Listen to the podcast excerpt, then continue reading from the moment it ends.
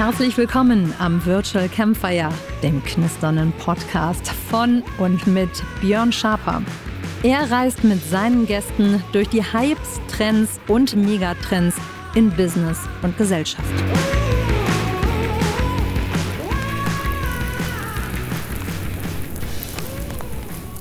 Herzlich willkommen zum Virtual Campfire und zum heutigen Rundumflug von digitaler Transformation bis zu Web 3.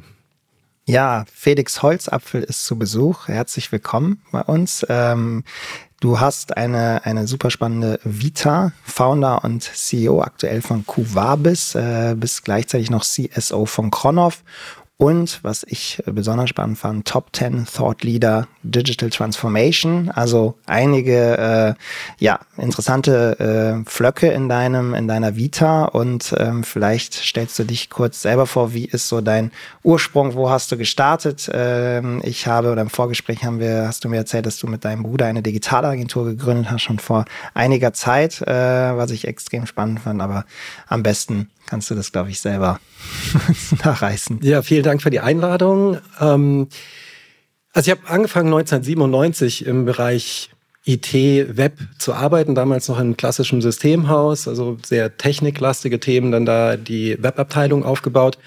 Habe im Jahr 2002 mit meinem ältesten Bruder eine Agentur gegründet, der da schon ein paar Jahre in den USA gelebt hat und wir haben einfach immer wieder festgestellt, dieser Austausch recht spannend war, was passiert gerade in den USA, was passiert in Europa, was gibt es an digitalen Trends drüben, wann sind die Marktreife für Europa und wie schlagen sie dann hier ein. Das war im Prinzip so die Startgeschichte von unserer Agentur Concept Bakery. Der war dann über x Jahre aufgebaut, von den Kunden her kunterbunt durch den Gemüsegarten, von großen internationalen bekannten Brands bis Mittelstand ich habe immer irgendwann mal den Spaß gemacht, so durchs Alphabet zu gehen und gerade so am Ende, als wir mit äh, Zone und Cognizant, wo ich gleich noch zu komme, ähm, dann zusammen waren oder Teil davon wurden, hat man nicht für jeden Buchstaben eine Brand wie A wie Adidas, B wie BMW, C wie Coca-Cola, D wie Deutsche Bank und so weiter. Haben das über Jahre lang gemacht. Dann kam die größte unabhängige Digitalagentur aus UK auf uns zu, die eine paneuropäische Digitalagentur aufbauen wollte und hat uns gefragt, ob wir ein Teil davon werden wollen. Dann haben wir erstmal in so einer Allianz zusammengearbeitet, haben gemerkt, funktioniert gut, macht Spaß und ist erfolgreich, haben dann, wurden dann Teil von Zone. Also sprich Klaus und ich, Mitgesellschafter und Teil der Führungsmannschaft von Zone. Haben das dann ähm, ein paar Jahre gemacht. Das Unternehmen haben wir dann 2017 an einen der weltweit führenden IT-Dienstleister verkauft, an Cognizant, ein Unternehmen, was Nasdaq gelistet ist, Fortune 500 Company, 300.000 Mitarbeiter weltweit, also Riesenkoloss. Bei den Verhandlungen damals habe ich schon gesagt, dass ich Ende 2018 aus dem Unternehmen aussteigen werde, weil zwei kleine Kinder, Frau noch in Elternzeit und ich habe mir gedacht, den Urlaub, den meine ganzen Freunde in den letzten 20 Jahren gemacht haben, hole ich jetzt mal nach und habe mich einfach ein Jahr ausgeklinkt und bin mal mit der Familie so ein bisschen um die Welt gereist. Habe mir dabei überlegt, was ich dann in der Zukunft anstellen will. Dabei ist dann das Konstrukt Quo Vabis ähm, entstanden, also ein angelehnt an Quo Vadis aus dem Lateinischen und dann auf die Unternehmenswelt. Wo willst du mit deinem Unternehmen hin in der digitalen Zeit, die sich immer schneller ändert?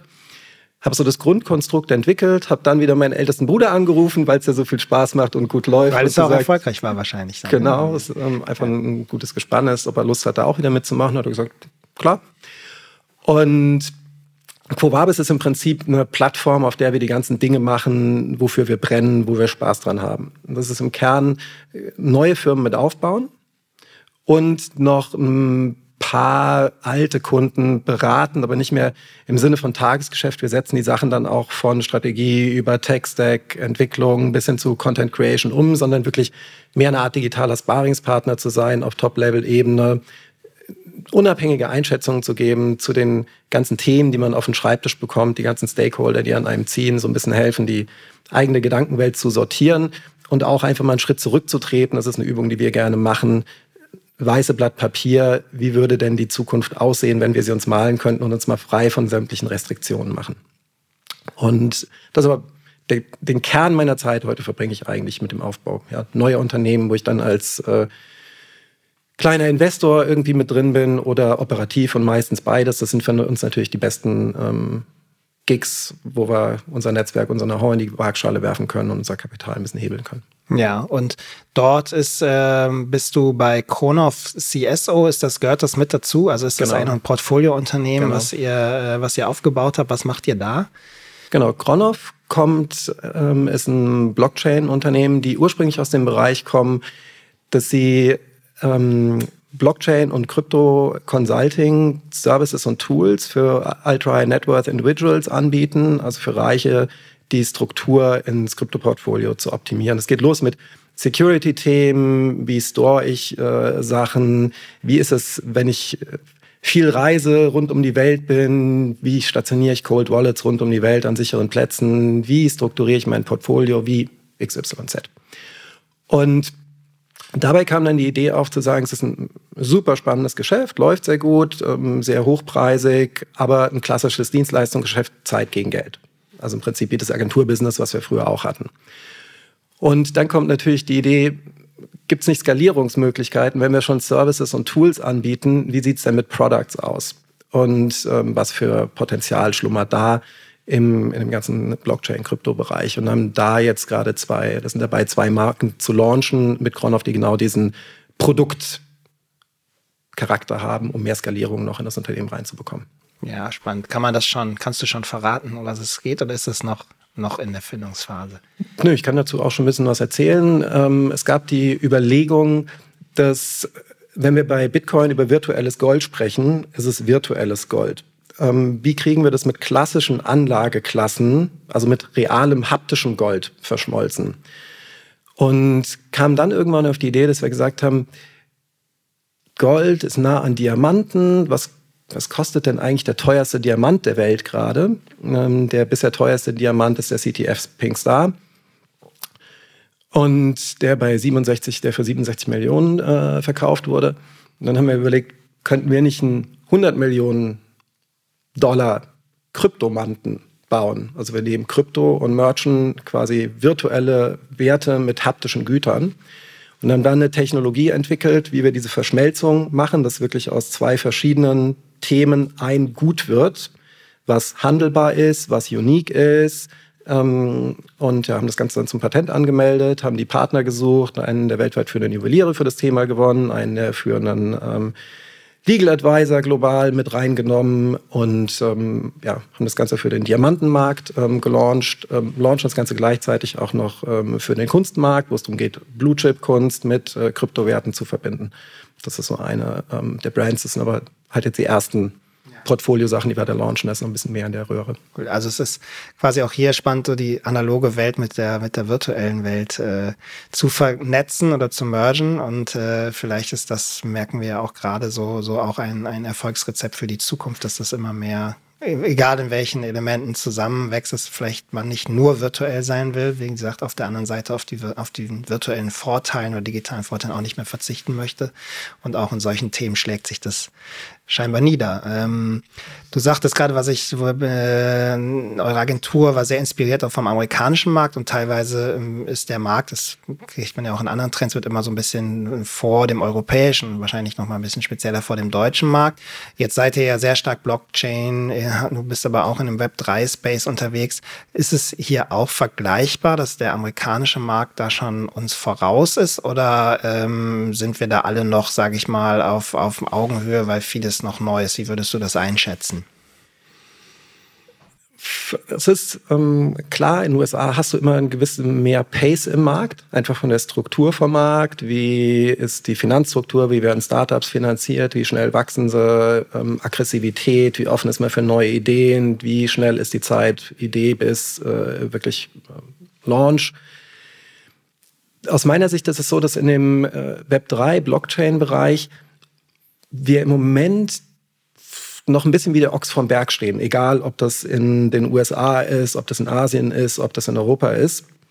Das eine Anekdote, die ich dabei ganz gerne erzähle, als ich angefangen habe im Web 1 Websites zu bauen, kam ein Kunde auf uns zu und hat gesagt, hier ist der Leitsordner mit meinen Produktdatenblättern. Bau mir daraus bitte eine Internetseite. Dann haben wir gesagt, ja, das ist es ist halt kein Leitsordner der Webseite. Doch, ich möchte aber bitte so einen Leitsordner haben. Und wie gesagt, ja, wir können doch so, so ein Tool bauen und dann ne, äh, mehr nach den Bedürfnissen von den Kunden und dann gehen wir an. Nein, ich möchte gern die Produktdatenblätter. Ich verschicke heute ganz viele Kartons mit diesen Leitsordnern. Wenn ich die nicht mehr verschicken muss, spare ich damit Geld. Mehr brauche ich nicht. Und am besten macht ihr die Website bitte auch so, damals war gerade Flash 3 neu, ähm, dass sich das Ganze anfühlt wie ein Buch, was ich blätter. So. Wo sich bei uns die Zehennägel hochgerollt haben, aber man hat, ist halt vor diese Wand gelaufen, weil klassische, tradierte Denkmuster und Handelsmuster, die ja immer erfolgreich waren, in dieser neuen Welt nicht funktionieren. Das Gleiche hat sich dann im Sprung vom Web 1 auf Web 2 wiederholt. Und ich habe das Gefühl, dass das Gleiche auch im Web 2 zum Web 3 gerade passiert. Dass einfach gewisse Fundamentalthemen, die wir vielleicht später auch noch berühren, so anders von der Denkweise her sind, dass wir einfach noch stolpern, wirklich die Dots miteinander zu connecten und halt versuchen, unsere althergebrachten Denkweisen auf diese neue Welt zu übertragen. Und dann gibt es einzelne Cases, die das schon einen äh, Schritt weiter treiben. Das ist aber jetzt nicht Amerika-spezifisch. Ähm, ich bin auch im Unternehmen beteiligt, was im afrikanischen Markt unterwegs ist, auch ein, spannender Markt. Es kann Asien sein. Also ähm, es ist jetzt nicht, dass da einer schon die totale Blockchain Weisheit mit Löffeln gegessen hat, aus meiner Sicht. Und das sind wir ja bei dem Thema, was du gerade auch schilderst, ist ja Transformation. Da bist du ja, wie gesagt, ich bin darüber aufmerksam geworden, du gehörst zu den Top Ten in, in dem Bereich der, der Thought Leader in der digitalen Transformation. Und vielleicht kannst du uns da mal mitnehmen. Transformation fällt vielen Menschen schwer. Genau, man ist vielleicht auch im Hier und Jetzt erfolgreich. Und warum muss ich jetzt mein Geschäftsmodell verändern oder äh, anreichern? Warum dieser ganze Stress? Weil es funktioniert doch gerade gut und, und die Kunden wollen das so. Schönes Beispiel, was ich da immer so, so mitnehme, wenn man jetzt die Spiegelreflexkameras äh, versus den Digitalkameras, wenn man dann die Kunden von äh, ja, den, den Herstellern gefragt hätte, was wollt ihr denn? Eine, eine noch bessere Spiegelreflexkamera oder jetzt vielleicht eine Digitalkamera? Dann, ja, unsere Kunden wollen auf jeden Fall die noch bessere Spiegelreflexkamera. Da möchte ja gar keiner eine, eine Digitalkamera. Also warum müssen wir das überhaupt machen? Und die Geschichte, wie sie ausgegangen ist, glaube, das weiß jeder. Ähm, aber vielleicht kannst du uns da mitnehmen. Was ist da so dein, dein, dein Erfahrungsschatz und, und warum ist es so ein Angang, sowas voranzutreiben? Da gibt es natürlich nicht die One-Size-Fits-All-Antwort äh, und auch keine einfache Antwort. Kommen aus meiner Sicht so ein paar Stränge zusammen. Es ist offen gesagt auch immer ein bisschen ein Schmunzler mit, meinem ganz ehemaligen Chef, bei dem ich 1997 angefangen habe, im Bereich IT zu arbeiten. Den sehe ich auch heute noch alle paar Jahre mal, wir haben noch ein gutes Verhältnis. Äh, schöne Grüße, Daniel. ähm, und wir hatten es auch schon ein paar Jahre her, so ein Gespräch, wo er mich gefragt hat, was, ne, was sind bei dir aktuell so die Herausforderungen, wo ich ein bisschen erzählt habe. Na, na, Silos, technisch, menschlich, Schnittstellenproblematik, Custom Experience, End-to-End, -End, da gibt's die und die Stolpersteine. Und er nur meinte, Felix, ganz im Ernst, das klingt genauso wie die Herausforderungen, die wir schon 1997 auf dem Schreibtisch hatten. Und ich musste sagen, ja, stimmt. So. Und also es hat, es hängt ja selten an Technologie, sondern die Herausforderung ist in der Regel der Mensch, sind tradierte Denkweisen, sind wirtschaftliche äh, Zwänge, denen Unternehmen auch unterliegen, Investitionsmuster, äh, denen Unternehmen folgen und so weiter. Also das ist der eine Strang, diese, diese Change-Prozesse wirklich zu begleiten. Und dann kann man sehen an bestimmten Scheidepunkten in der Webhistorie, dass ja, es geht lange gut, aber es gibt dann genau Punkte, wo es anfängt weh zu tun. Ob es die klassische Verlagsindustrie gegen Webindustrie war, ob es gewisse Web-1-Player waren, als dann auf einmal die Web-2-Player kamen. Unternehmen, von denen man gesagt hätte, die sitzen schon so fest im Sattel, es ist unvorstellbar, dass die wirklich zurückgeworfen werden. Ob das ein Yahoo, ein AOL, ein MySpace sind. Also diese, die Geschichte ist gepflastert mit Beispielen aus, ähm, aus dem Bereich. Und wir kommen jetzt gerade in dem Web3-Bereich an einen Punkt, wo es gewisse basistechnologische, fundamentale Veränderungen gibt. Und was Unternehmen, die neu auf den Markt kommen, in den riesen Vorteil versetzt, dass sie ihre ganze Infrastruktur vom Scratch neu aufsetzen können. Die haben dieses weiße Blatt Papier, auf dem sie die Sachen planen können, auf dem sie ihre Ideen entwickeln können, auf dem sie aber auch ihre Technologie entwickeln können. Das ist ja auch was, was wir heute sehen. Ähm, Beispiel äh, Online oder Banking online. Ja, warum ist ein, funktioniert ein N26 so viel besser als eine äh, Deutsche Bank, Commerzbank oder welche auch immer tradierte äh, Bank von der, von der IT-Infrastruktur? Sie haben sie einfach Jahre danach gebaut. Die haben keine Altlasten, die sie in der Systemlandschaft mitschleppen. Die haben sie inzwischen aber auch wieder. Also es wird auch jetzt wieder neue Player geben, die kommen. Und ähm, also es sind so diese zwei Stränge, Mensch und Technologie verweben sich da immer wieder. Und da diese gordischen Knotenpunkte immer wieder durchzuhauen. Und ist auch schwer, aus seiner Komfortzone als Mensch rauszukommen und jeden Tag wieder neu auf die Jagd gehen zu wollen, den Biss zu haben und zu sagen, ich fange wieder von vorne an, reiß die Hütte wieder ein ähm, und gehe wieder raus ins Kalte, statt in der warmen Stube zu sitzen. Ja, ich glaube, eine riesen Herausforderung. Und vielleicht, du hast gerade auch immer wieder das Thema Web 3 mit reingebracht. Warum ist es so eine, ja, so eine spannende neue Technologie? Warum setzt du da auch so drauf? Ähm, weil du sagtest vorhin Ochs vom Berg. Ich, jeder kennt diese Begrifflichkeit und wir versuchen ja auch mit unserer Konferenz ähm, Future Fair dort so ein bisschen Licht ins Dunkle zu bringen, weil ich immer wieder feststelle in ganz vielen Gesprächen da mit Unternehmensentscheidern oder MitarbeiterInnen von Unternehmen, man hat, findet noch keinen Anpack so richtig. Und, und das macht natürlich Transformation gefühlt umso schwieriger, wenn ich noch nicht mal weiß, okay, wofür transformiere ich? Äh, mhm. Ja, was ist jetzt eigentlich der Nutzen davon? Also gefühlt ist es nur Stress, ohne dass ich das Ergebnis kenne. Also vielleicht kannst ja. du uns da mal mitnehmen, was speziell hier die Herausforderung ist. Auch da wieder, es gibt nicht die singuläre Herausforderung, sondern es gibt unzählige Ebenen, aber wir reduzieren es mal auf vielleicht drei wesentliche Ebenen, die man so rausgreifen kann. Das geht los mit ähm, Thema eins. Man hat lange gesagt, dass Nutzerdaten das digitale Gold oder das Öl der Digitalindustrie sind. So, wem gehören heute die Nutzerdaten? Den großen Plattformen. Das macht die GAFAs dieser Welt so erfolgreich und so dominant. Der Paradigmenwechsel, der jetzt mit Web 3 als Silberstreifen am Horizont steht, ist ja, dass die Daten nicht mehr den Konzernen gehören, weil sie nicht mehr zentral in einer Datenbank, die jemandem gehört, gespeichert werden, sondern sämtliche deiner Daten, egal ob das dein Nutzerverhalten ist, ob das Chatnachrichten sind, ob das Bilder sind, ob das was auch immer du in, in Web und an Inhalten und an Spuren hinterlässt, auf der Blockchain liegt und dir gehört und nicht irgendeinem Unternehmen. Und die Unternehmen quasi nur noch die Skins bauen, mit denen du auf die Blockchain zugreifst und auf deine Daten. Also ein sehr, sehr reduziertes Businessmodell nur noch. Und du hast die Wahlmöglichkeit und du hast die Kontrolle über die Sachen, die dir gehören.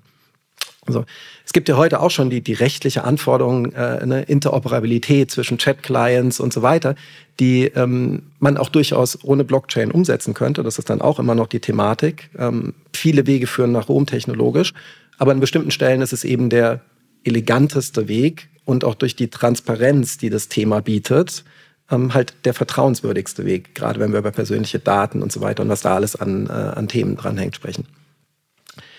Zweite Ebene, das ist auch was, was viele Leute ja mit, mit Blockchain verbinden, ist ja schnell, oh, Bitcoin oder Krypto, also Geld. Ja? Und da kommt oft unsere erste Weltsicht auf die Dinge. Dieses Thema Bank the Unbankable, das ist für uns so wenig greifbar. Wenn man aber mal nach Afrika, nach Südamerika, in bestimmte Regionen von Asien geht, da gibt es einfach unfassbar viele Menschen, die keinen Zugang zum Finanzsystem haben und denen das ganz, ganz, ganz neue Möglichkeiten bietet. Kann ich nachher, wenn es ergibt, auch noch ein, ein, Beispiel erzählen von der anderen Firma, die ich eben schon angeschnitten habe. Also dieses ganze äh, DeFi-Thema, Änderung der Finanzwelt, ähm, keine klassischen Gatekeeper mehr und das, ähm, ja, das Thema finanzielle Inklusion letztendlich. Und aus meiner Sicht ist es so, dass wir in immer digitalere Welt reinwachsen. Es wird passieren. Ähm, warum sollten sich Zahlungsströme nicht auch dem unterordnen, was ja wirklich das Bindemittel oder das, das Gleitmittel in unserer, in unserer Welt ist? Und das Finanzsystem funktioniert aber noch lange, lange, wie bevor es überhaupt das Web gab, also die Fundamentalmechanismen, äh, wie es funktioniert. Also da ist ein riesen, riesen Potenzial, Sachen fundamental umzustellen. Und das dritte, auch beliebtes Thema, Thema Metaverse, also die stärkere Verschmilzung online, offline, stärkere virtuelle Erlebnisse zu schaffen, virtuellen Räumen stärker zusammenzukommen ähm, und so weiter. Auch über das Thema werden wir wahrscheinlich schon noch, schon noch sprechen. Wie ist der Stand heute? Ähm, wie ist das Promise? Und aus meiner Sicht ist im Moment die Riesenherausforderung bei dem Thema, dass wir diesen Silberstreifen, dieser Versprechen des Web 3 schon am Horizont sehen können, aber noch wie im Web 2 agieren. Und deshalb in so einer Art Nimbus oder Web 2.5 zwischen diesen Welten gefangen sind, weil es diese Promises in bestimmten Bereichen schon gibt, wir aber noch mit tradierten Geschäftsmodellen rangehen. Und selbst viele der, der coolen Web3-Player heute auch noch sehr klassischen Geschäftsmodellen und sehr klassischen Denkweisen folgen und in sehr proprietären Systemen arbeiten, die dann zwar auf einer Blockchain laufen, aber halt noch weit von dem entfernt sind, was ich unter Punkt eins, die Daten gehören wirklich dem Nutzer und sind vollkommen losgelöst von der Plattform ähm, noch stehen. Ja, weil man, also was ich mich dann immer frage, ist, äh, das sind ja, sage ich mal, Sichtweisen aus der aus der Nutzerperspektive, die schon mal erstmal ja genau die richtige, sage ich mal, Perspektive Denkweise ist. Auf der anderen Seite greifen sie ja genau die Geschäftsmodelle A, der einer der mächtigsten Unternehmen oder Unternehmensverbände Bund äh, der GAFAs an. Das andere, wir greifen das Bankwesen an, die auch, glaube ich, kennt jeder aus diversen Thrillern und Krimis, glaube ich, eine recht äh, exponierte Stellung haben. Haben diese Unternehmen überhaupt Interesse daran, dass das passiert? Und ich bin da heute wieder drüber gestolpert, weil Apple gestern seine, seine große Konferenz hatte und alle gehofft haben, jetzt so aus dieser Web3 Metaverse-Ecke, so jetzt endlich die Brille äh, bitte äh, launchen. Natürlich nicht. Und da frage ich mich nachher gefragt, so, warum sollen sie es auch tun? Weil wenn jetzt alle in dieser Brille-Welt, dann telefonieren die Leute vielleicht im Zweifel vielleicht auch ein bisschen weniger und dann ist das beste Produkt. Das iPhone hat vielleicht Rückgänge zu verzeichnen und was das dann an den Börsen auslösen äh, kann, wissen wir auch. Ähm, haben diese Unternehmen überhaupt Interesse daran, dass das Web 3 sich durchsetzt oder ähm, sagen sie, ja, wir, wir spielen das so ein bisschen mit, aber eigentlich wollen wir das gar nicht? Ich würde sagen, absolut zweiteres die sind natürlich auch äh, in der heute komfortablen Situation und haben null Interesse daran, dass sich eine Welt und Märkte, in denen sie super dominant sind, ähm, ja schon ne, Oligopol, Monopol, äh, Monopole in einzelnen Bereichen, sind kaum reguliert. Klar, das ist für die eine, eine Traumsituation. Also sie werden Teufel tun und die Themen irgendwie großartig pushen. Plus auch mit dem Wissen, Klar, man sieht ein Facebook, nennt sich ein Meta um, gibt so die klare Marschrichtung vor. Nur die Historie zeigt, bisher gab es noch keinen Player, der in die nächste Evolutionsstufe es geschafft hat, das zu dominieren. Und warum sollte es diesmal anders sein? Und mir fehlt der Glauben, dass ein Unternehmen wie Facebook letztendlich den Marathon gewinnen wird, der im Web 3 irgendwann starten wird. Und ähm, nur sieht man auch wieder in der Historie, dass die neuen Player, die reinkommen, also sprechen wir über Facebook, sprechen wir über Google, äh, sprechen wir über Amazon, das sind Unternehmen, die sind 20, 25 Jahre maximal alt und haben eine dominante Stellung im Markt. In einer Zeit, wo Technologie immer schnell drehender wird und man auch sieht, Amazon hat 25 Jahre dafür gebraucht, ein Facebook 10. So. Warum soll sich diese Beschleunigung und diese Dominanz von neuen Playern, gerade wenn sich gewisse Regeln grundlegend ändern, nicht wiederholen? Und dann ist es, glaube ich, auch nicht wirklich relevant, ob die Unternehmen das wollen, sondern genau das, was du gesagt hast, es zählt darum, was, was wollen die Nutzer. Kombiniert mit dieser Sicht raus aus unserer ähm, First World Brille rein in eine globale Sichtweise kombiniert mit gewissen gesellschaftlichen Herausforderungen, die wir auch in der ersten Welt haben, wo wir merken, da stoßen wir als Gesellschaft, als Wirtschaftssystem an unsere Grenzen. Und das alles kombiniert bringt, glaube ich, genug Druck in den Kessel, um da auch die Änderungen dann hervorzurufen, die sich so am Horizont abzeichnen. Bevor wir gleich mal in die, äh, viele ZuhörerInnen ja hier aus der B2B-Welt kommen, mal in dann den Schwenk, weil wir reden, das ist äh, zwangsläufig bei dem Thema immer auch sehr stark in den B2C-Cases. Äh, warum, dass wir das gleich mal von der Sichtweise beleuchten. Aber vielleicht um das Bild äh, abzurunden, du hattest es gerade schon zweimal angesprochen, wir, wir gucken natürlich aus unserer europäischen, deutschen Perspektive darauf, maximal vielleicht noch aus der amerikanischen, aber du hast ja gerade gesagt, auch in anderen Ländern, wie zum Beispiel Afrika, ähm, in einem, einem Startup, in dem du investiert bist, ist, ähm, da gibt's eine ganz andere Sichtweise darauf oder ganz andere Herausforderungen. Vielleicht kannst du uns da auch noch mal mitnehmen, dass man sagt, okay, wie ist es denn ähm, in anderen Teilen der Welt? Warum ist dort vielleicht äh, diese Technologie ja ähm, schneller voran, weil sie so viel Mehrwert bringt und ähm, dadurch auch irgendwie beschleunigt wird? Mhm.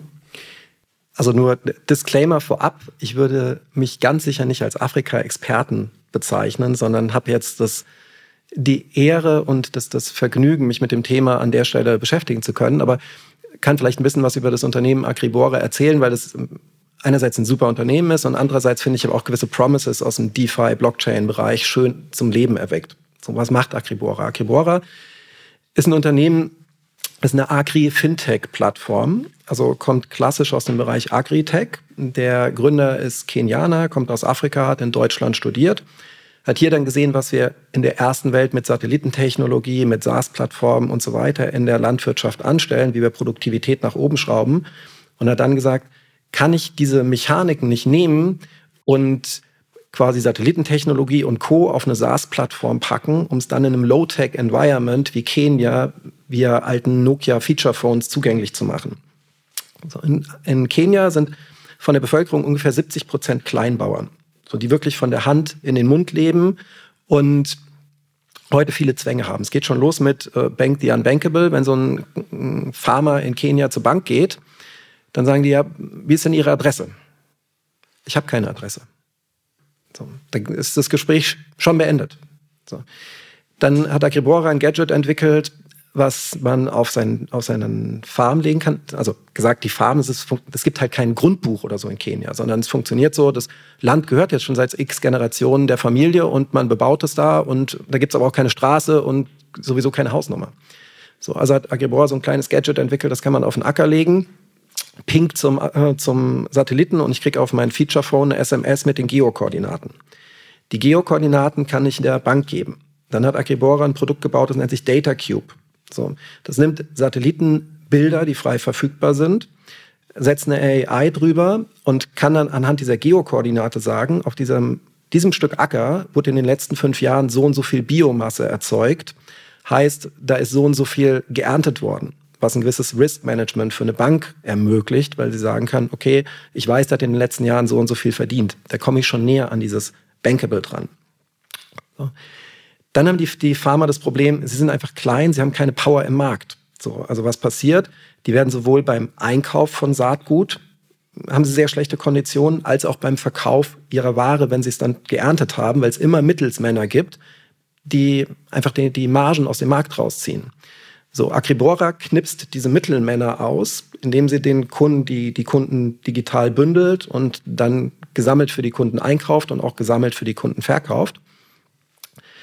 Und das Ganze läuft über eine, eine SaaS-Plattform. Dann haben wir gesagt, okay, Agritech sauber abgebildet, lass uns doch, wenn wir es gerade von Scratch bauen und wir Transparenz in einen intransparenten Markt bringen wollen, die Plattform Blockchain-basiert, Smart Contract-basiert bauen, weil es ganz viele Wenn-Dann-Schleifen simple gibt. Wenn du das Saatgut kaufst, passiert das. Wenn du das Saatgut, den du den Dünger draufpackst, passiert das. Wenn du dein Saatgut abgibst, das die Qualität hat, passiert das. Also das ist ein relativ simples äh, Business.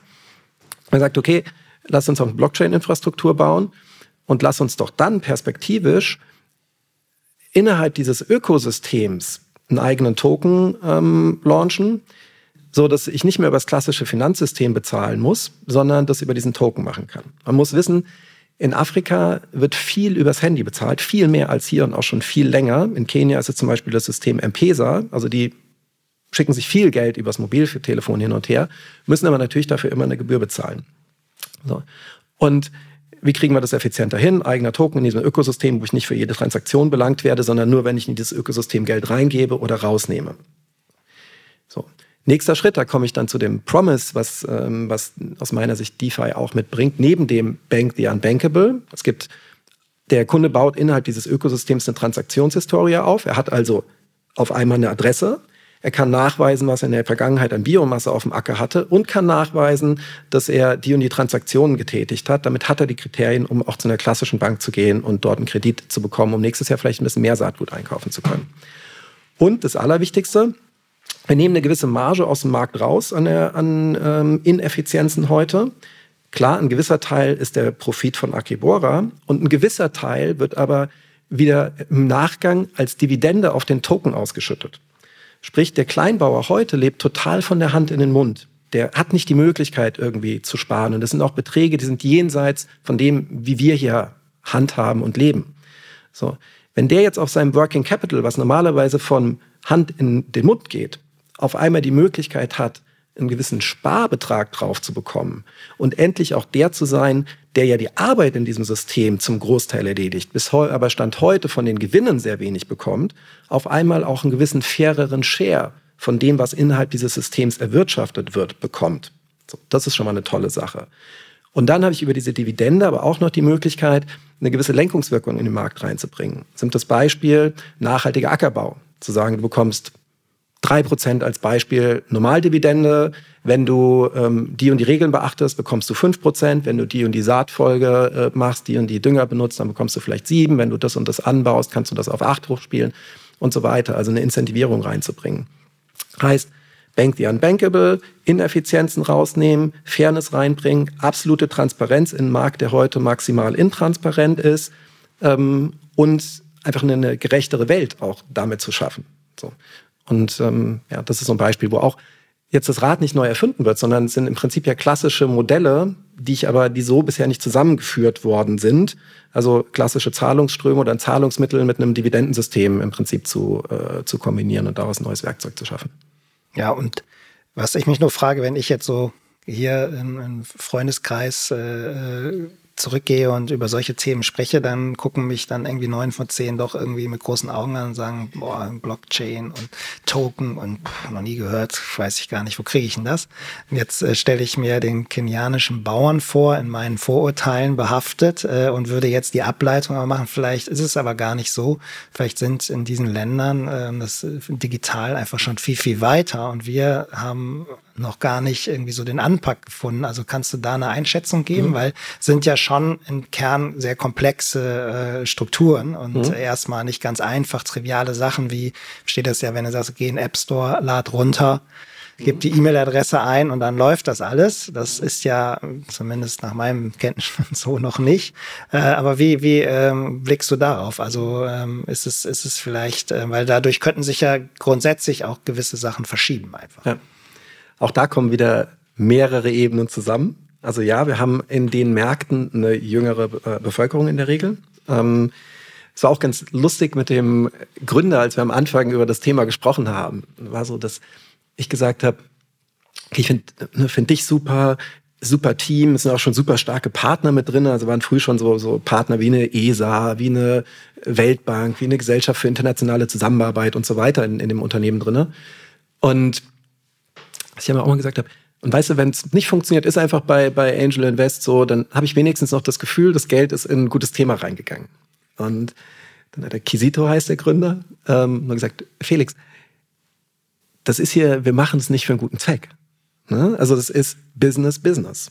Ja, das ist sowas, was ich oft hier noch antreffe, weshalb ich das auch klar sage. Afrika hat ein Riesenpotenzial, gerade aus europäischer Sicht betrachtet. Guck dir bei uns die demografische Entwicklung an im Vergleich zu euch. Guck dir Technologieadoption an im Vergleich zu euch. Guck dir das BIP heute an und das BIP, was in 20, 50 Jahren irgendwie in Afrika sein kann. Also wir sind der Wachstumsmarkt, nicht ihr. Ja, und ähm, so, also das, dann hast du das Thema, dass hier es oft so ist, dass bei uns sind viele Sachen schon geregelt. Also wir haben ein Grundbuch. Ja, bei uns ein, ein, Grundstück zu tokenisieren, ja, könnte man machen, aber du rennst halt gegen riesen bestehende Mechaniken rein. Die ähm, ne, Notare hätten sicherlich kein Interesse dran, wenn es auf einmal tokenisiert wäre und sie nicht mehr ähm, abrechnen könnten. In Afrika hast du dieses System nicht. Also du löst wirklich ein Problem, was fundamental ist und nicht änderst nur eine Mechanik, die sowieso schon funktioniert. Du hast einen viel höheren Leidensdruck über dieses Bank the Unbankable-Thema drinne. Und da bin ich auch, ähm, das schwang eben so bei dir zwischen den Zeilen mit, aber das berühren wir vielleicht heute auch noch an der einen oder anderen Stelle. Wir Nerds sprechen über dieses, dieses Blockchain-Krypto-Thema wie der, wie der Fisch im Wasser. Aber es ist einfach alles viel zu kompliziert für einen Massenmarkt. Allein schon ein Wallet aufzusetzen, wie das funktioniert, das, das sprengt das Verständnis vom Otto-Normalverbrauchssystem viel zu kompliziert, viel zu inconvenient, viel zu unsicher. So, wenn du dann noch so Themen reinbringst, die ähm, bei mir ist es so, dass ich auch zum Teil mal gerne in irgendwelchen ICOs äh, ne, ein bisschen mehr Sachen angucke und so. Das wie komplex das Ganze ist. Also selbst wenn man sich mit Leuten, die schon im Kryptobereich drin sind, dann unterhält, ja, dann musst du aber erstmal staken, damit du in den Pool kommst. Damit, da sind auch schon wieder ein großer Teil draußen. Und ähm, so, also auch die Usability von dem, von dem Thema und die Experience zu, krass zu simplifizieren. Und das ist wieder, um den Kreis zu schließen, zu Agribora. Dem Kleinbauern in Afrika ist das vollkommen egal, ob das irgendein fancy DeFi, Blockchain, whatever Thema ist. Der möchte es gern simpel in seinem Feature-Phone haben, wo er, wenn du Saatgut kaufen willst, drücke die Eins. Wenn du, wie viel Saatgut willst du kaufen? Fünf Kilo, zehn Kilo, 20 Kilo. Drück die Eins, zwei, drei. Ja, also so funktioniert dieses Menü. Ja. Und die Technologie, das Schöne daran ist, die läuft geschmeidig im Hintergrund der muss keine Wallet aufsetzen. Diese E-Wallet wird im, im innerhalb dieses Systems für ihn automatisch aufgesetzt. Also es ist krass versimplifiziert im Vergleich zu, wie es äh, läuft, wenn ich hier eine Wallet habe, mit der ich ja, äh, druckenübergreifend traden will. So. Und das ist, glaube ich, auch ein dickes Brett, was es noch zu bohren gilt, ähm, an vielerlei Hinsicht. Ähm, Customer Experience, User Experience optimieren, damit es ja, wirklich massenmarkttauglich ist. Auf jeden Fall. Also das sind auch so, du musst dich gerade schmunzeln, äh, wie lege ich eine Wallet an? In der Future Fair gibt's eine, gibt's eine, wird's eine Feature geben, wie Daniel Moy äh, mit seinem Sohn, 15 ist er zusammen eine Wallet anlegt und wir haben es mit der Kamera gefilmt und begleitet und die beiden Dinge versuchen dann, ist ein Element auch, wie lege ich überhaupt so eine, so eine Wallet an und zeigt genau das. Es ist keine Experience, ähm, die man aus dem App Store äh, oder aus Google Play Store kennt. Aber ein erster Schritt. Ähm, ja, vielen Dank für, für die, ja, dass du uns da mitgenommen hast und äh, glaube auch ähm, recht spannende Beispiele, dass man auch vielleicht manchmal ein bisschen die Perspektive wechseln sollte und vielleicht auch manchmal nach Use Cases suchst, die es in anderen Ländern nicht gibt. Viele Unternehmen aus Deutschland, Europa sind auch weltweit aktiv ähm, und vielleicht nur, weil es jetzt in Deutschland vielleicht nicht den Markt gibt, aber die Zentrale hier sitzt, heißt das ja nicht, dass es in anderen Teilen der Welt äh, nicht so ist. Und vielleicht eine gute Gelegenheit, so in die B2B-Welt ähm, ja, rüber zu springen. Ähm, weil, wie gesagt, wir haben viele Cases hier auch gehört oder über viele Sachen gesprochen, die, sage ich mal, aus zwei Perspektiven. Einmal Investmentperspektive spannend sind, ob es jetzt als, als Angel-Investor ist, ob es so ein Privatinvestor ist für äh, diese Spaces oder Cases gibt, die den Menschen ähm, in, der, in der Einzelperson oder kleine äh, Organisationen irgendwie helfen. Aber wie können jetzt B2B-Unternehmen, und du hast das Stichwort auch gesagt, das Thema Metaverse, also sprich Virtualisierung, Experience in, in diesen Spaces, ähm, das auch kombiniert vielleicht mit Smart Contracts und so weiter. Gibt es dort aus deiner Sicht Cases, Anknüpfungspunkte, wo, oder wenn wir mal das Metaverse-Thema sehen, wir haben alle die Bilder von der Keynote von Mark Zuckerberg alle vor uns, äh, kennen viele, wenn man die Downloadzahlen bei YouTube sich anguckt, äh, unfassbar, äh, wie oft dieses Video geklickt worden ist, aber wenn man dann in die Realität guckt oder auch in die täglichen Hürden, ähm, sind da doch, ist da ein gewisses Gap. Vielleicht kannst du da mal eine Einschätzung geben in, aus der B2B-Perspektive, was, ja, was können wir jetzt daraus mitnehmen, was können wir lernen und wie wichtig ist es da auch irgendwie mitzugehen oder ist es vielleicht auch gar nicht so wichtig oder kann man sagen, lasst, doch, lasst euch mal fünf Jahre Zeit.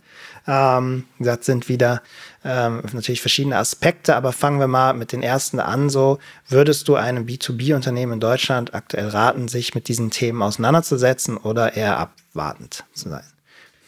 Da würde ich sagen, schlagen zwei Herzen in meiner Brust. Also das eine Herz ist, dass ich denke, es ist immer gut, sich mit neuen Technologien auseinanderzusetzen und es in, seinen, in seine Gedankenwelt zu integrieren ich bin auch immer jemand, der den Unternehmen empfiehlt, was ich heute auch über diese Consulting-Schiene hm, mache. Tretet diesen Schritt zurück, was wir vorhin schon hatten, Zwänge abstreifen und lasst uns doch einfach mal ein bisschen die Gedanken frei kreisen. Wie könnte euer Unternehmen perspektivisch, Produkte, Herausforderungen bei euch im Personal, wie auch immer aussehen? Und dafür das Thema Metaverse mitzudenken, ähm, finde ich schon spannend. Auf der anderen Seite habe ich auch lang genug, war ich in Charge für äh, ne, den, den Vorstand von der, von der Agentur. Und da ist es so, es ist einfach noch ein sehr, sehr dickes Brett, was ähm, an vielerlei Hinsicht zu bohren ist. In Unternehmen rein, die Leute mitzunehmen und aber auch zu sagen, wo stehen wir denn technisch heute? So. Das ist, ähm, da mache ich mir jetzt unter Umständen nicht wirklich viele Freunde mit an, äh, an bestimmten Ecken, aber bin ich auch fein mit. Das ich kann nur jedem empfehlen, wenn wir über das Thema Metaverse sprechen, schaut es euch mal in echt an. geht mal auf The Sandbox, geht mal auf Decentraland, spielt mal damit rum, um zu sehen, wie funktioniert das heute. Und bei den meisten Leuten, die ich kenne, die das mal gemacht haben, ist eine sehr starke Ernüchterung eingetreten. Ja, es ist weit hinter dem, wie man sich das vorstellt, wenn man mit dem Themen nichts zu tun hat. Wir machen zum Teil, das habe ich auch schon immer gerne gemacht, du hattest eben auch schon mal den äh, 15-Jährigen erwähnt, der morgen die Wallet hier einrichtet. Ich finde es immer gut, mit, mit Schülern, Jugendlichen äh, zu arbeiten, sich diesen unverbrauchten Blick auf Technologie anzugucken. Das haben wir immer sehr gerne früher gemacht und mache ich auch heute noch. Und wir haben kürzlich, ein kleiner Spoiler, auch einen Test mit ähm, dem Sohn von meinem Co-Gründer bei Kronov gemacht. Der ist auch 15, 16 gerade. Und ähm, der, 16, äh, die, der viel, viel gamed, wie es in dem Alter eher üblich ist. Und, oder viele machen. Und haben gesagt, schau dir doch mal die Games an. Und zwar nichts, nichts dabei, was den nur im entferntesten irgendwie interessiert hätte. Es war bei allen so, dass er gesagt hat, das ist ja grauenhaft. Ja. Und das ist halt auch wieder das Usability. Ja, also wenn ich mir ähm, bei äh, Sandbox erstmal einen 600 XMB großen äh, Software-Schnipsel runterladen muss, das Ganze dann immer irgendwie noch einigermaßen rucklig läuft ähm, und die, die Grafik aussieht wie vor 25 Jahren, das damit bekomme ich heute die Welt nicht abgeholt, weil ich an anderen Stellen einfach schon zu viel weiter bin. Und das Gap ist da heute noch zu groß, was Experience ähm, irgendwie angeht. Aus meiner Sicht. Da sehe ich aber auch wiederum eine Chance ähm, für B2B-Themen, weil bis das B2C wirklich adaptiert ist, bis die Technologie da ist, bis die Bandbreite da ist, bis die Endgeräte da sind, bis, also es sind x Blocker, die, die gerade schwierig sind noch. Das kann ich B2B-mäßig anders abfangen, weil ich es nicht on Scale machen muss, sondern für bestimmte einzelne Einsatzzwecke machen kann. Und dann kann ich viel mehr Dinge vorbereiten, kann es an, an bestimmten Stationen ähm, einbinden. Die Technologie ist schon aufgesetzt, die muss der, der Mitarbeiter dann nicht irgendwie installieren und, und, und. Also ich kann es wesentlich convenient, mehr convenient machen. Und dann ist ja Metaverse auch nicht, ähm, nicht gleich wie der Metaverse. Auch da gibt es ja ganz viele verschiedene Anwendungsszenarien. Und klar gibt es gewisse Sachen. Gamification hat an bestimmten Stellen gezeigt, dass es klassische tradierte Prozesse aufbrechen kann, Menschen anders mitnehmen kann, Menschen anders motivieren kann. Ähm, dieses, das hatten wir beim, beim Vorgespräch auch schon kurz, diese, diese Diskrepanz gerade, diese, diese spannende Phase mit aus der Pandemie rauszukommen, wo die Menschen sehr lange zu Hause abgeschottet waren, zu man merkt, sie lechzen wieder nach äh, sozialen Begegnungen und wirklich zusammenzukommen. Und auch das ist eine Entwicklung, wo ich schon, es klingt immer so ein bisschen altklug und ich komme mir dann selber sehr komisch vor, wenn ich in den Spiegel gucke, aber das, ich bin jetzt halt seit 25 Jahren in dem Bereich und habe mich immer wieder gewundert, warum die Menschen so in diesen Extremen denken. Das, oh, jetzt ist alles digital. Oh nee, ist es doch nicht. Oh, jetzt verkaufen wir nur noch online. Ach, machen wir doch nicht. Ach, jetzt ist alles nur noch Social Media. Ach nee, doch nicht. Und äh, zu wissen, auch als Kind, dass man schon aufgewachsen ist mit diesem Lied im Hinterkopf, Video didn't kill the radio star. Warum sollte es anders sein? Und warum neigen Menschen dazu, immer in diesen Extremen zu denken, wo sich die Sachen doch immer irgendwo in einer gewissen goldenen Mitte, wo auch immer die ist, auspendeln? Und das glaube ich, dass das bei dem Thema auch so sein wird. Um dann den Kreis wieder zu schließen zu dem B2B-Thema, dass ähm, deshalb werden bestimmte auch, wir kommen zusammen Gelegenheiten, das auch zu virtualisieren, ob es aus Nachhaltigkeitsaspekten, ob es aus Effizienz- und Kostenaspekten, ähm, ob es aus Zeitaspekten und so weiter ist, ergibt einfach Sinn. Und ähm, dafür kann Metaverse ein, ein, gutes Tool sein. Was mir dabei aber auch immer wichtig ist, deshalb versuche ich auch immer so, so einen Gesamtblick zu geben, dass sich Unternehmen nicht auf einzelne Teilaspekte dieser, dieser kompletten Web3-Welt versteifen und dann sagen, ja, Metaverse habe ich mir letztens angeguckt, ich habe mal The Sandbox äh, gespielt, fand ich grauenhaft, äh, ist für mich gestorben. Und dass das Unternehmen damit aber vergisst, dass es vielleicht im Bereich Blockchain und äh, Transparenz in der Lieferkette ähm, ein riesen Werkzeug an die Hand bekommen könnte äh, in einem Markt. Oder dass es, was ich bei Akibora beschrieben hatte, dass es vielleicht eine Zahlungsstromabwicklung in einem bestimmten Ökosystem gibt, wo ich auch eine Gamification, äh, Incentivierungs, was auch immer ich gerne in, in dem System haben will, äh, mit reinbringe. Da gibt's schon sehr, sehr spannende Möglichkeiten, die ich mit Blockchain einfach sehr gut, ähm, pragmatisch ja, und cool abbilden kann. Absolut. Und ich glaube, äh, dass dieses Metaverse-Thema Sandbox Decentraland bin ich ganz bei dir. Auch das werden wir, werden wir nächste Woche mal zeigen. Ähm, aber das ist ja auch was wir immer sagen, so, so ein B2C-Case. Also im mhm. Decentraland kann jetzt, sage ich mal, Philipp Plein ist da jetzt ja und verkauft seine Mode, aber es ist natürlich der Verkauf an den Endkonsumenten. Mhm. Und im B2B-Bereich wird man allein schon aus Data Security und Datenschutzgründen, glaube ich, sehr schwierig im Decentraland oder in der Sandbox aktiv sein können. Aber es ist auch gar nicht so entscheidend, weil warum, ich glaube, die Frage dahinter ist, worum geht es da eigentlich, sondern was du gesagt hast, es geht um eine virtuelle Experience, es geht um eine digitale Experience und äh, deswegen ist vielleicht auch so diese Abgrenzung Metaverse versus Virtual World oder wir nennen es dann Corporate Metaverse, also für aus der Unternehmensperspektive kann ich ja zum Beispiel wenn ich irgendwie zehn Videocalls am Tag habe, kann ich die mit Microsoft Teams oder Zoom machen mit einem geblurrten Hintergrund oder vielleicht dann irgendwie mit Bildschirm teilen. Oder ich kann die halt zum Beispiel über eine äh, virtuelle Welt oder in eine virtuelle Welt reinbeamen und kann dort zum Beispiel 3D-Produkte zeigen, kann eine Produktpräsentation bauen, ich kann ähm, virtuelle Events veranstalten, ich kann Workshops veranstalten, also ich kann trotzdem ja viele Werte, die auch das Web 3 mitbringt, wie zum Beispiel Community-Aufbau oder auch, sag ich mal, softere Themen wie Storytelling und so weiter ja mitnehmen und Erfahrungswerte sammeln. Ohne, und ich glaube, da bin ich bei dir, das Schlechteste ist natürlich, wenn ähm, ja, der äh, Entscheidungsträger äh, und Entscheidungsträgerin sagt, okay, ich habe jetzt einmal Sandbox mir angeguckt und es ist irgendwie blöd und jetzt lege ich das ganze Thema mhm. weg, weil Metaverse ja auch nur, da bin ich bei dir, ist ja ein Aspekt von der ganzen äh, Geschichte. Und eigentlich geht es hier sehr stark und auch das, was, was wir da sehen, um eine Experience im virtuellen Raum.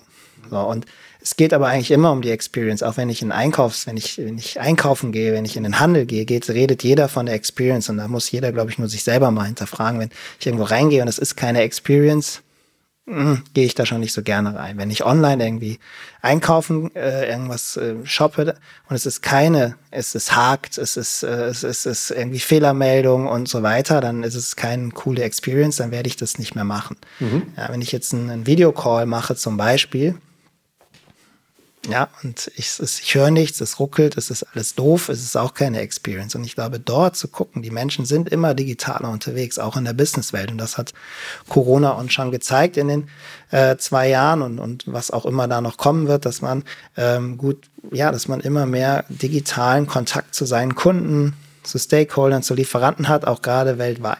Und wenn ich es da schaffe, in einem virtuellen Space eine bessere Erlebbarkeit zu haben, eine mhm. bessere mhm Transparenz auch cooler die Produkte präsentieren kann oder besser auch kommunizieren kann, dann ist das, finde ich, ein riesen Mehrwert, der, der da möglich ist. Und es ist aber noch nicht das Metaverse mit Blockchain-basierten Smart Contract NFTs und äh, ähm, Krypto dahinter. Mhm. Aber trotzdem kann ich, wenn vielleicht, was du meintest, die Zahlungsmittel immer digitaler werden, wenn diese kann ich das, das hatte Louis Schulze eigentlich ganz schön bildlich gesagt, ich kann es wie so ein Ring dann vielleicht irgendwann da drum bauen oder darum legen, um sagen, okay, ich habe zwar schon die Exper Expertise aufgebaut in dem virtuellen Space, ich weiß, wie wir uns da bewegen und das ist, da bin ich bei dir, ein totaler Transformationsprozess jetzt einem Sales-Team zu sagen, naja, ihr nutzt solche Sachen jetzt in eurer aktiven äh, Außendienstarbeit. Das ist natürlich schon erstmal, oh krass. Aber wenn es dann die Welt virtuell und digital sind, ich habe mein Team dann schon fit gemacht, Mhm. dann kann ich wahrscheinlich hinten raus viel schneller adaptieren, als wenn ich jetzt sage, ja gut, dann macht er nochmal fünf Jahre 60.000 Kilometer im Jahr und fahrt alle besuchen und zu jedem Meeting mal 30 Minuten fahrt da auch hin, weil Hauptsache äh, das Geschäft funktioniert. Ich glaube, dann wird es hinten raus, wenn das, das Mindset, da bin ich ganz bei dir, Technologie ist, ist alles da, aber es ist ein Mindset-Shift. Und wenn ich mein Team und inhaltlich meine Kommunikation, meine Struktur nicht eine digitale, virtuelle Ebene gerade hebe, wird der Sprung zu einem Metaverse mhm. mit all seinen äh, Nebensträngen, glaube ich, äh, extrem hoch werden. Ja, bin ich absolut bei dir. Also das ist genau dieses, diese großen Sprünge äh, zu vermeiden, ähm, ist definitiv hilfreich für gerade Organisationen, die nicht nur äh, eine fünfköpfige Agentur mit äh, Nerds, die Anfang 20 sind, sondern eine, eine Konzernstruktur, wo ich eine sehr heterogene Landschaft in der, im Personal habe, mitzunehmen. Und wenn wir dann noch eine Ebene drauflegen ja, ähm, und noch ein kleines Schrittchen zurücktreten und wenn wir über Digitalisierung sprechen, auch noch das Thema Virtual Reality und Augmented Reality, was ja auch oft eng mit Metaverse-Thematiken verknüpft ist, obendrauf setzen, dann wird ja auch nochmal eine ganz andere Experience draus. Dass es eben nicht mehr nur darum geht, auf den Computerbildschirm zu gucken, sondern in dem nächsten Schritt vielleicht eine VR-Brille aufzuhaben und in einem virtuellen Raum zu sitzen, wo ich aber wirklich die Leute, die real physisch tausende Kilometer von mir weg sind, neben mir am Tisch sitzen. Zum nächsten Schritt, das Ganze passiert augmented und ich brauche gar keine Brille, die mich in einen virtuellen Raum setzt, sondern es gibt in dem Raum, in dem ich mich physisch befinde, ähm, Displays, die das ausspielen.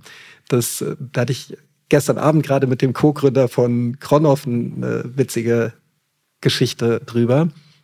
Da haben wir uns über die äh, Avatare unterhalten. Und das ist ja auch wieder so ein Treppenwitz der Geschichte ist, dass quasi ein ABBA mit seiner Voyager-Tour, gerade in London, ja, dieses virtuelle wieder in die reale Welt reinbringt. Also das quasi klingt sehr despektierlich, quasi Dinosaurier der Unterhaltungsindustrie, ja. ja ähm, auf einmal so auf die Überholspur gehen und das mal von vorne zeigen, so könnte das aussehen. So klar, die haben auch ein Budget gehabt, was unfassbar ist für die Show. Aber ähm, ne, das sind halt Technologien. Ja, heute ist das noch ein, ein, ein riesen, riesen Projekt. Sowas wird Alltag werden.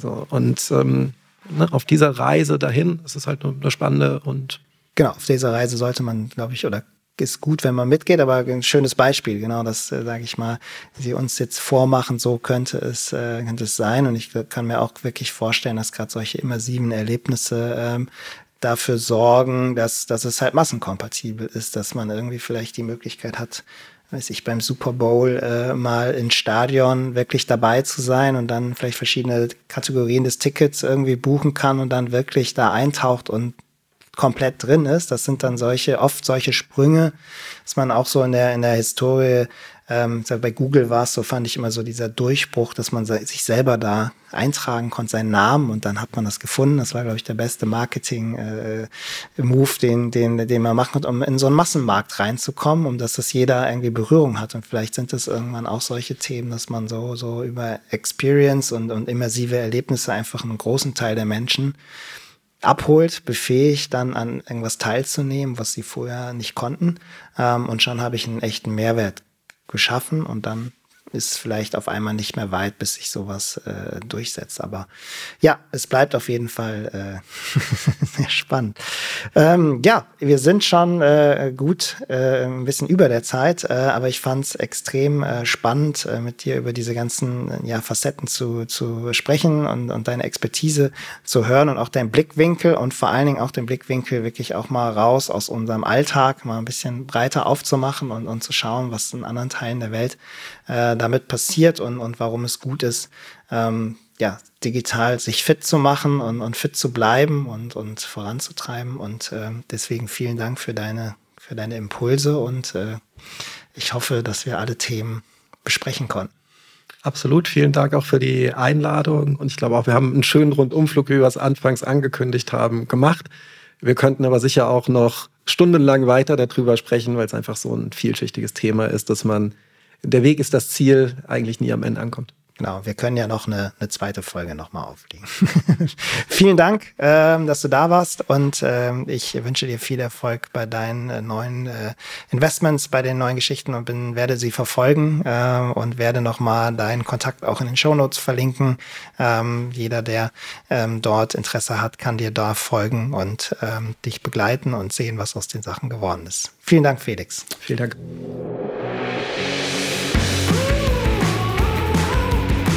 Der Podcast Virtual Campfire ist eine Produktion von Nairo. Besuchen Sie für noch mehr Inspirationen und Impulse auch unsere virtuelle Welt. Mehr dazu auf nairo.de.